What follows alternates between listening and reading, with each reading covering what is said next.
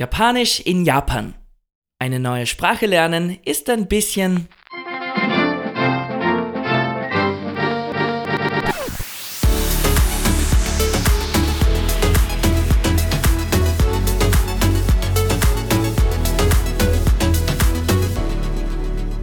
In der heutigen Folge dreht sich alles ums Thema Sprache.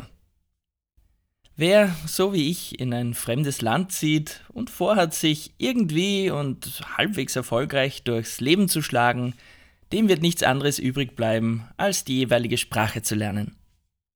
Natürlich könnte man meinen, dass man in einem so fortschrittlichen, quasi futuristischen Land wie Japan auch mit Englisch gut zurechtkommt. Wer meine Folge zum Thema Kulturschock gehört hat, weiß allerdings, weit gefehlt. Denn, wie schon erzählt, lernen die meisten Japaner zwar Englisch in der Schule, konzentrieren sich dabei aber vorwiegend aufs Lesen und auf Schreiben. Und ich kann's ihnen nicht verübeln, mein Französischunterricht in der Schule war leider genauso. Wir waren damals zwar als schnellste Klasse mit der Grammatik fertig, unser minimal jähzorniger Professor hat sich aber lieber selbst reden gehört. Wäre er mal lieber Podcaster geworden. Wie dem auch sei, äh, mein Mann und ich waren vor zweieinhalb Jahren zum ersten Mal in Japan äh, auf Urlaub und damals konnten wir noch kein Wort Japanisch, ja, außer vielleicht Konnichiwa und Arigato. Äh, keine Angst daher, als Tourist klappt es mit ein bisschen Englisch und ein bisschen mehr Google Translate eh auch irgendwie. Immerhin sind die Stationsnamen zum Beispiel auch in Romaji angegeben, also in lateinischen Buchstaben, und die Aussprache ist damit eigentlich recht einfach. Viele Restaurants haben vor dem Lokal auch lebensechte Nachbildungen der Speisen, äh, die sind aus Wachs oder Plastik. Das wirkt anfangs ein bisschen skurril, aber dahinter steht auch eine echte äh, Kunst und Tradition. Es ist unglaublich, wie realistisch diese Nachbildungen aussehen. Manche Lokale haben auch englische Speisekarten oder zumindest Fotos der Speisen, auf die man dann zeigen kann. Je authentischer und uriger ein Lokal aber ist äh, und damit für uns auch spannender, desto häufiger sind die Speisekarten dann leider doch rein auf Japanisch und oft sogar in verschnörkelter Handschrift. Viel Erfolg also damit. All diese Dinge wussten wir zum Glück schon bevor wir uns auf unser großes Abenteuer eingelassen haben. Äh, bevor das mit unserem Umzug überhaupt sicher war, haben wir daher auch schon begonnen, Japanisch zu lernen. Nach knapp zehn Monaten sind wir immer noch weit davon entfernt, fließend Gespräche zu führen, aber es ist ein deutlicher Fortschritt erkennbar, zum Glück. Viele fragen uns, wie wir das Ganze überhaupt angegangen sind. Eine Fremdsprache zu lernen ist ja sowieso immer so eine Sache, aber vor Japanisch mit all seinen lustigen Schriftzeichen hatten wir schon besonderen Respekt. Stichwort Schriftzeichen es gibt übrigens tatsächlich Lehrbücher, die gänzlich ohne japanische Schriftzeichen auskommen, also nur lateinische Buchstaben, eben die Romaji verwenden. Ich glaube, äh, diese Bücher wollen einen wahrscheinlich zuerst ans Sprechen und an Satzstrukturen heranführen und einen eben nicht mit Hieroglyphen verwirren. Wenn ihr aber mich fragt, ist das kompletter Schwachsinn, weil auch wenn es vieles natürlich einfacher machen würde, in Japan werden nun mal japanische Schriftzeichen verwendet. Und wer also vorhat, nicht nur Namen von Bahnhöfen in lateinischen Buchstaben zu lesen, der sollte frühestmöglich auch in die Welt der Schriftzeichen eintauchen. Es hilft leider alles nichts. Ich finde, dass japanische Sätze ein bisschen wie mathematische Formeln aufgebaut sind. Es gibt viele Satzteile und Strukturen, die einander brauchen. Nicht, dass es dadurch viel einfacher wird, aber diese Satzteile erschließen sich einem halt besser, wenn man sie von Anfang an in japanischen Schriftzeichen lernt und dann auch wiedererkennen kann. Gestartet haben wir übrigens mit Apps. Apps bieten sicher eine sehr spielerische und auch kostengünstige Möglichkeit, um gleich mal sehr schnell in eine Fremdsprache reinzuspringen. Die App Stores sind ja auch voll mit Sprachlern-Apps, was dann auch die Auswahl nicht gerade leicht macht. Ich habe selbst äh, gefühlt 1000 davon probiert. Und mein Fazit, die populärsten Apps sind auch zu Recht populär geworden und bieten eben auch am meisten an. Ich würde also auch weiter darauf setzen. Probiert selbst ein paar davon aus, aber bleibt dann bei der einen oder den zweien, die euch am meisten zusagen, also wo euch der Aufbau und die Abfragearten am besten gefallen. Ich habe selbst leider den Fehler gemacht, zu viele Apps gleichzeitig zu verwenden und damit wurde das Lernen dann recht äh, unstrukturiert. Apps sind jedenfalls enorm hilfreich, um die zwei Schriftsysteme Hiragana und Katakana zu lernen. Beides sind Silbenalphabete, das heißt, wer brav die je 46 Zeichen und Aussprachen auswendig lernt, kann damit gleich einmal alle damit geschriebenen Texte lesen. Aber freut euch nicht zu früh. Zwar kann man mit den Hiragana und Katakana alle japanischen und ausländischen Wörter schreiben, in Japan dominiert aber leider das dritte Schriftsystem, die sogenannten Kanji. Die Kanji sind chinesischer Abstammung, vor vielen Jahrhunderten wurden sie aus China importiert und sind auch mit der Grund, warum die japanische Sprache so kompliziert zu lernen ist.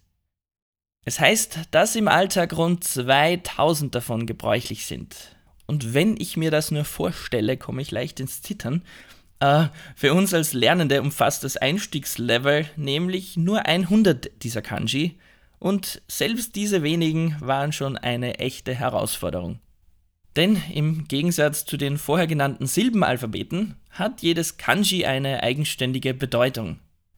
Und das ist aber nicht das einzige, denn jedes Kanji hat zudem auch zwei oder mehrere unterschiedliche Lesungen das heißt, je nach Kombination mit einem anderen Schriftzeichen entsteht nicht nur eine völlig neue Bedeutung, es ändert sich auch die Aussprache. Und die hat mit Chinesisch nur sehr entfernt etwas zu tun. Japanisch klingt nämlich komplett anders und sollte zumindest für Europäer um Welten einfacher auszusprechen sein. Also immerhin etwas.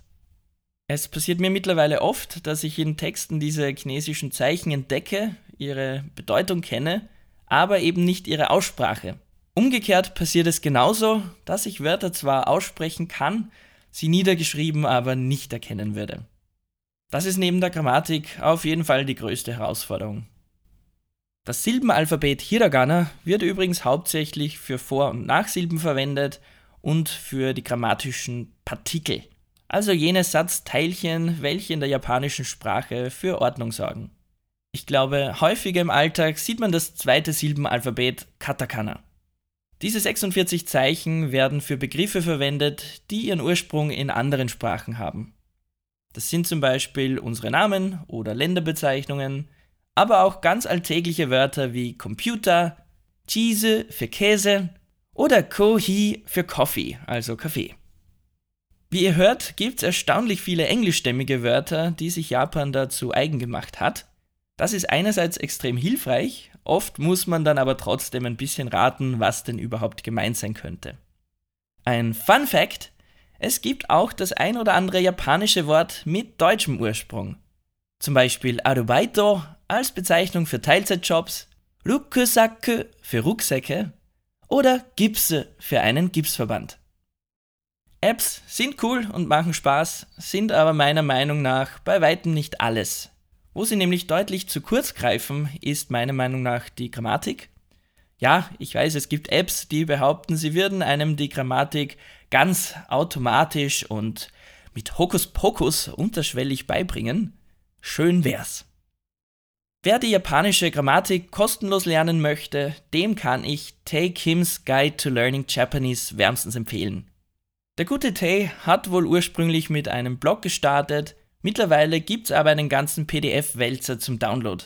Der ist bestens strukturiert und völlig gratis, genauso wie diese Empfehlung.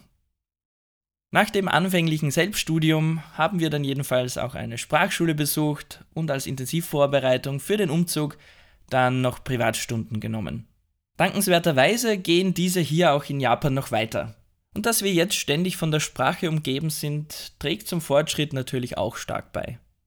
All die Grammatik und all das Vokabular sind natürlich schön und gut. Ein gewisses kulturelles Verständnis ist aber genauso wichtig, um die Sprache eben richtig einsetzen zu können. Zum einen gibt es in der japanischen Sprache mehrere Höflichkeitsformen, abhängig davon, mit wem und über wen man spricht. Mit dem Vorgesetzten verwendet man üblicherweise andere Verbendungen und auch Floskeln als auch mit Freunden. Das ist ein bisschen vergleichbar mit dem höflichen Sie in der deutschen Sprache, allerdings noch viel, viel ausgedehnter. Und genauso wie die japanische Gesellschaft von unendlich vielen Regeln geprägt ist, werden diese Höflichkeitsformen gerne an die Spitze getrieben. Zum Thema Höflichkeit gehört es auch seinen Gesprächspartner quasi aufzuwerten und sich selbst immer möglichst bescheiden zu geben. Passend dazu ist auch die Sprache unglaublich indirekt, weil man niemanden vor den Kopf stoßen will. Sein Gesicht zu wahren und auch das des anderen ist ein sehr wichtiger Aspekt. Anstatt beispielsweise eine Einladung mit Nein abzulehnen, hört man Japaner üblicherweise sagen Chotto. Das bedeutet eigentlich nur ein bisschen. Ein bisschen wovon? So eine Indirektheit kann einen Europäer schon in den Wahnsinn treiben. Und jedenfalls steht dieses kleine unschuldige Wort eigentlich für das ist ein bisschen ungünstig oder das passt mir eigentlich nicht zurecht. Es ist völlig legitim, eine Anfrage mit Giotto abzulehnen, ohne den eigenen Grund zu nennen. Auf Deutsch wäre das wohl undenkbar. Aber in Japan wird sich der Gesprächspartner hüten, dann nachzubohren und damit vielleicht sein Gegenüber in Verlegenheit zu bringen. Wird einem was angeboten, das man nicht möchte, bietet sich auch Kekko des an. Die Bedeutung variiert je nach Situation von einem höflichen Nein Danke über ein Ich hab schon genug bis hin zu Das passt wunderbar. Hm. Passend zur typisch japanischen Demut gibt's ja auch hunderte Varianten, sich zu entschuldigen. Der Allrounder ist sicherlich Sumimasen. Angebracht zum Beispiel im Zug, wenn man jemanden bitten möchte, umzustehen. Es gibt aber auch eigene Entschuldigungsfloskeln, wenn man zum Beispiel einen Raum betritt, in dem sich schon jemand befindet, oder wenn man einen Raum verlässt, in dem sich noch jemand befindet. In Japan gibt es leider keine Universalfloskel, um sich zu verabschieden. Das bekannte Sayonara hört man fast nie und es ist auch eher ein bedeutungsschwangeres Lebewohl. Im Berufsalltag nutzt man daher auch hier, wie könnte es anders sein, eine Entschuldigungsfloskel, nämlich Osaki ni shitsure shimasu. Das bedeutet so viel wie ich bin so unhöflich und gehe schon vor dir nach Hause. Für uns als Japanisch Lernende ist es enorm wichtig, solche Alltagsfloskeln nicht nur zu kennen, sondern eben auch richtig zu deuten. Und das können einem Apps leider nicht abnehmen. Gleichzeitig finde ich, dass das Sprachelernen damit auch zu etwas sehr Lebendigem wird. Ich habe selbst seit der Schulzeit keine Sprache mehr gelernt, insofern finde ich es jetzt umso spannender, endlich wieder mal eine zu lernen und dann auch gleich die Möglichkeit zu haben, sie eben jeden Tag anwenden zu können. Sei es mit meiner Lehrerin, im Restaurant, im Supermarkt, wenn ich nach was frage, oder mit einem Tandempartner. Allerdings, da ich hier lebe und bis zu einem gewissen Grad ja auf die Sprache angewiesen bin, setzt mich das schon auch unter Druck. Ich will nicht lügen, Japanisch zu lernen ist für mich eine absolute Herausforderung und sicher nicht immer nur lustig. Manchmal denke ich mir auch, ich werde nie flüssig sprechen können. Aber es geht halt einfach Schritt für Schritt, man muss dranbleiben und sich über jeden kleinen Fortschritt freuen. Wenn ich bedenke, dass wir erst vor knapp zehn Monaten gestartet haben, kann ich wohl schon auch ein bisschen stolz sein. Ich hoffe, unter euch war auch der eine oder andere Sprachnerd, der die heutige Folge interessant gefunden hat. Ich entschuldige mich jetzt jedenfalls höflich dafür, dass sie nun zu Ende ist und bedanke mich in vollster Unterwürfigkeit fürs Zuhören. Bis zum nächsten Mal, Matane, euer Ösi in Kawasaki.